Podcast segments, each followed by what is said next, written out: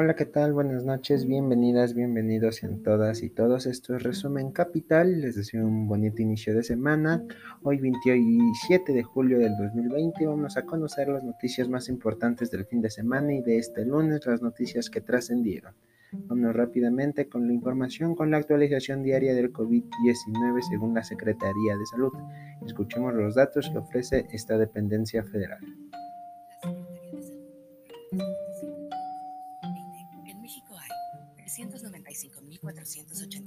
Casos confirmados acumulados de COVID-19, 30.108 casos activos y 85.986 casos sospechosos. 44.022 personas han fallecido y el 64.9% de los casos se han recuperado. Están las cifras del COVID-19, la cifra de muertes que ya rebasa los 44.000 Así se informó también hoy durante la conferencia número 150 para dar a conocer el reporte técnico sobre la pandemia con el doctor Hugo López Gatel y con el doctor José Luis Salomía durante el día 57 de la nueva normalidad. El tema a tratar durante esta conferencia fue jóvenes y salud mental, así que el INJUVE, el director general de este instituto, Guillermo Santiago Rodríguez, junto a Diana Tejadillo Orozco, quien es directora de normatividad y coordinación institucional del Consejo Nacional de Salud Mental, dieron a conocer la Red Nacional de Atención Juvenil Contacto Joven, el cual es una vía de comunicación vía WhatsApp donde jóvenes se podrán comunicar con más jóvenes capacitados en, asuntos de tratamiento mental, un poco de orientación eh, psicológica. Claro, no es un tratamiento completo, es simplemente una orientación, sobre todo en esta etapa de coronavirus, de confinamiento que puede llegar a ser fuerte, duro para algunos jóvenes. Así se tiene, basta con mandar una la palabra contacto al número de teléfono 557211 2009 para ser atendido en un horario de 10 a 2 de la tarde y de 4 a 8 de la noche. También se le preguntó a los doctores, a los encargados de la epidemia en México, sobre qué tanto influía la carga viral para que la enfermedad fuese más grave. Ambos eh, funcionarios explicaron que la carga viral no tiene tanto que ver con la gravedad, pero sí con la posibilidad de enfermarte. Si la carga viral es mayor, te enfermarás con mayor facilidad y que la gravedad o la mortalidad después de estar enfermo depende de otras circunstancias, por lo menos hasta lo que se tiene conocido científicamente hoy como las llamadas comorbilidades. El secretario de Salud Hugo López Gatel, el subsecretario de Salud Hugo López Gatel, no negó que la Ciudad de México pueda volver a a semáforo rojo tras, tras el desconfinamiento y tras el repunte de casos. Vamos a escuchar un poco lo que dijo al respecto de cómo, dónde y cuándo se puede dar un repunte de, de la epidemia de COVID-19 y cómo se puede y qué papel juegan las medidas de movilidad según aumenten o disminuyan los casos, pues dijo que es parte de las acciones para disminuir la tasa de contagios. En todo todas y todos tenemos que tener claro que no existe certezas porque es un fenómeno nuevo. Hay cosas que se pueden predecir con cierto grado de incertidumbre, hay situaciones que se pueden anticipar dada la teoría de las enfermedades eh, infecciosas, la teoría de la epidemiología de las enfermedades infecciosas, pero los detalles específicos de cuándo, dónde, cómo, qué se va a presentar un repunte de la epidemia dependen de un fenómeno muy complejo, que es el comportamiento social. Y hemos dicho también múltiples veces que el comportamiento social no es solamente la suma de los individuos, sino que se vuelve más complejo cuando interactúan los individuos entre sí, cuando tienen un sitio de trabajo, cuando tienen necesidades económicas y sociales, cuando tienen eh, eh, cambios eh, en el estado de ánimo, en la salud mental. Es decir, es algo sumamente complejo que ha hecho la Ciudad de México nos parece muy apropiado. Ha sido una muestra muy clara de determinación, estar cuidando al mismo tiempo la salud y la vida de los eh, habitantes de la Ciudad de México y también la economía y la vida social de la Ciudad de México. Esto es un modelo muy estar siempre preparados, sociedad, gobierno,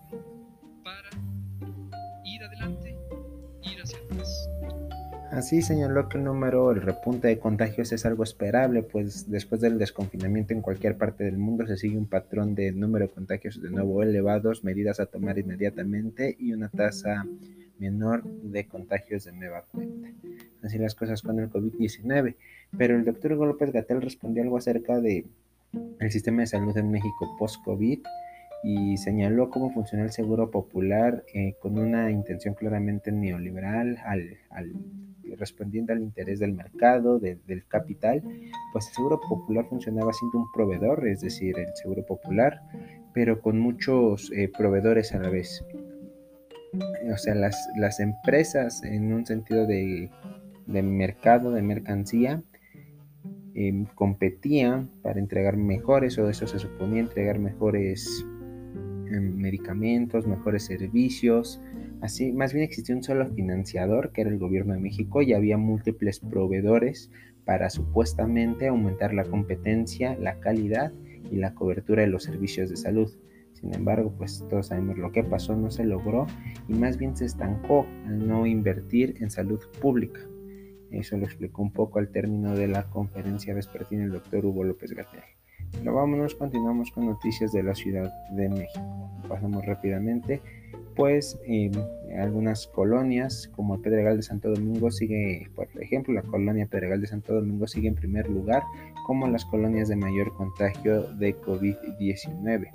Por casos activos le sigue la colonia Selene Tlaltenco, en Tláhuac y después aparecen las comunidades de Coyoacán como Pedregal de Santa Úrsula con 56 y el Ajusco Destaca también el caso de la colonia de doctores en la y Cuauhtémoc, en la Cuauhtémoc, en la delegación Cuauhtémoc, con 57 contagios confirmados. Continuamos con más. Pues el gobierno de la Ciudad de México garantizó derecho a la salud de indígenas, esto durante un plantón.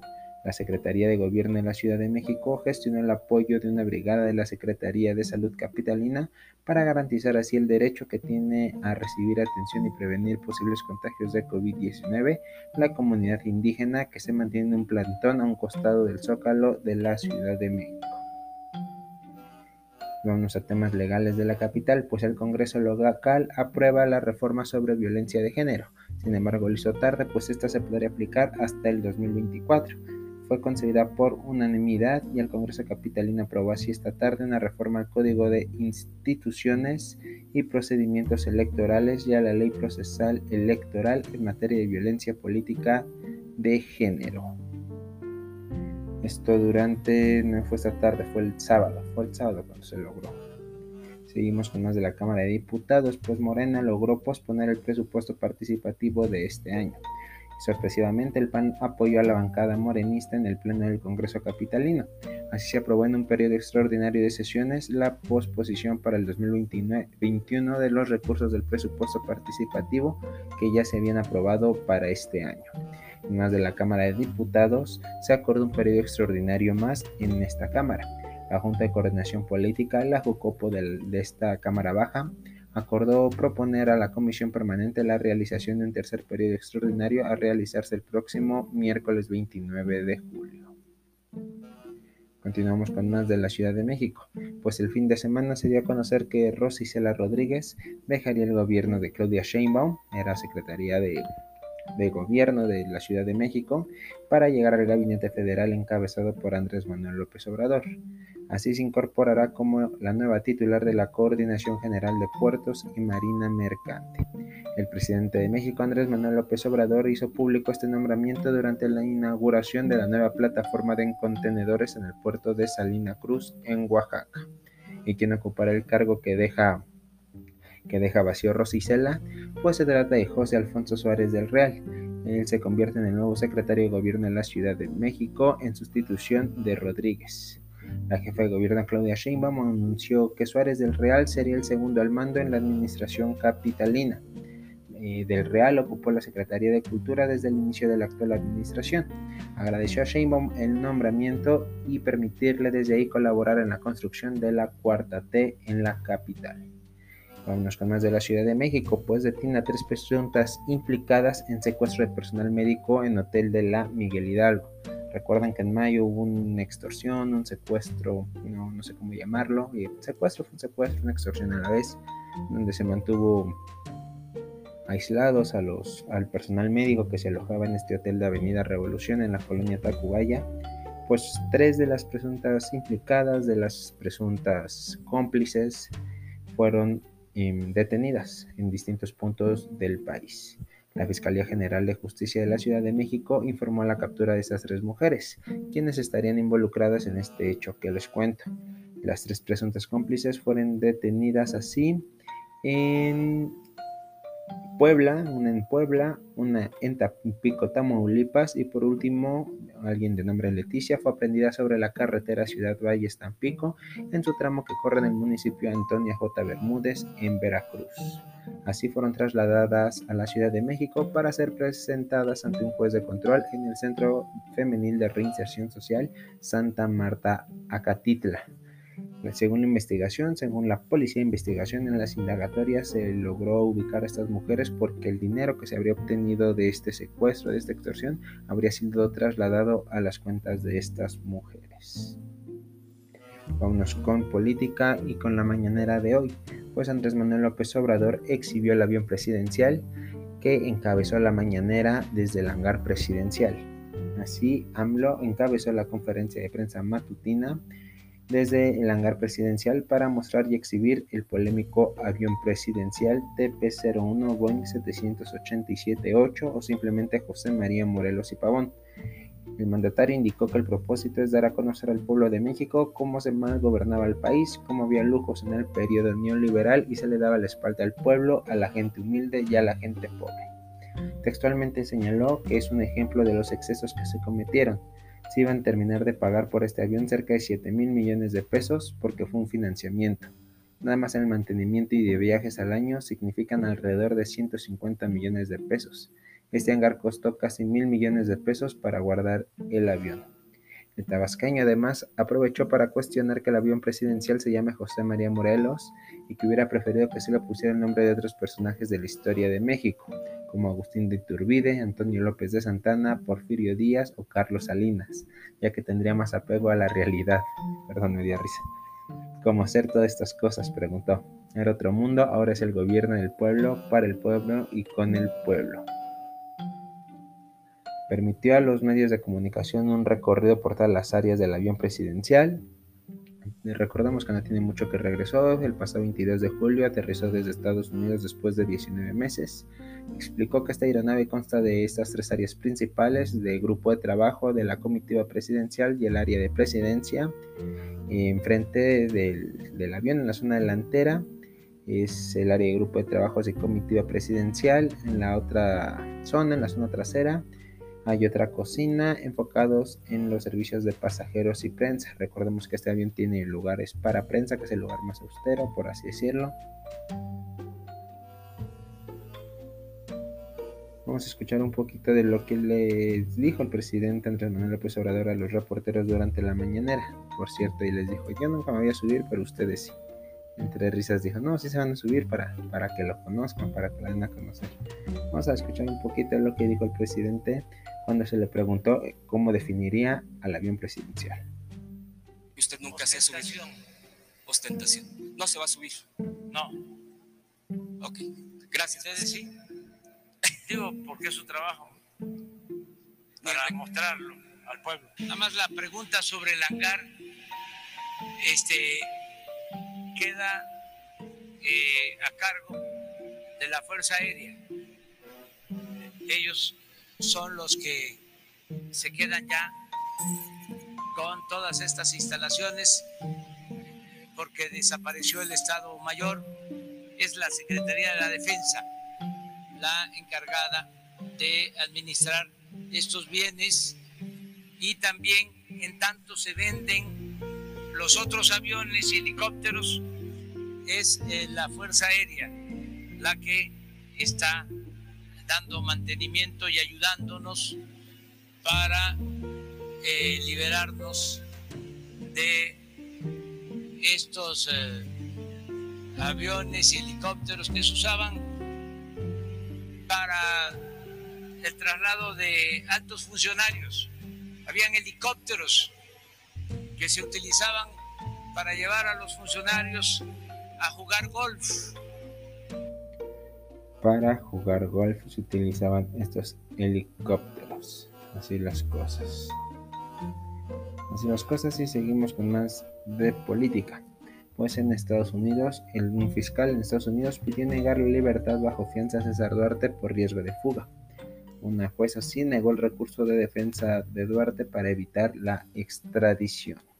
Así las cosas con el exgobernador que está acusado por distintos cargos un recurso para, así se da un recurso para que la Secretaría de Relaciones Exteriores eh, pues pueda extraditarlo, ya que el amparo se negó. Y recordemos que en Estados Unidos fue detenido el pasado 8 de julio acusado de delitos de corrupción y asociación delictuosa. La defensa de Duarte, recordemos, promovió ante el juzgado cuarto del distrito un amparo en materia penal de la Ciudad de México para evitar que el gobierno de México concretara la petición formal de su extradición. La jueza federal María Dolores Núñez Olorio desechó el recurso por considerar que el procedimiento de extradición no es violatorio de ningún derecho del presunto implicado. En cuestiones más de política, tenemos que Lozoya, Lozoya Austin, el exdirector de Pemex, ya tiene fecha de audiencia y será el día de mañana a las 9 horas, pero por su situación de salud lo podrá hacer desde la cama de hospital, un hospital privado en el que se encuentra en el sur de la Ciudad de México. La Fiscalía General de la República informó que los demás implicados podrán acudir al Centro de Justicia Penal Federal del Reclusorio Norte de manera personal intervenir en la audiencia, o bien si lo prefieren a través del sistema de videoconferencia del propio Poder Judicial de la Federación. Así tenemos que la audiencia vía remota está programada a las 9 horas en el centro, desde el Centro de Justicia Penal Federal del Reclusorio Norte, este martes. En esta primera comparecencia se le acusa por lavado de dinero por la compra irregular de la planta de fertilizantes agronitrogenadas. Eh, ya lo había informado el Consejo de la Judicatura Federal. La información de este caso se dará a través de WhatsApp. Y la segunda audiencia de Lozoya Austin, exdirector de Petróleos Mexicanos, será el próximo miércoles a las 9 y media horas en la causa penal 261-2009 en donde se formó una imputación contra el exfuncionario solo por cohecho, asociación delictuosa y lavado de dinero.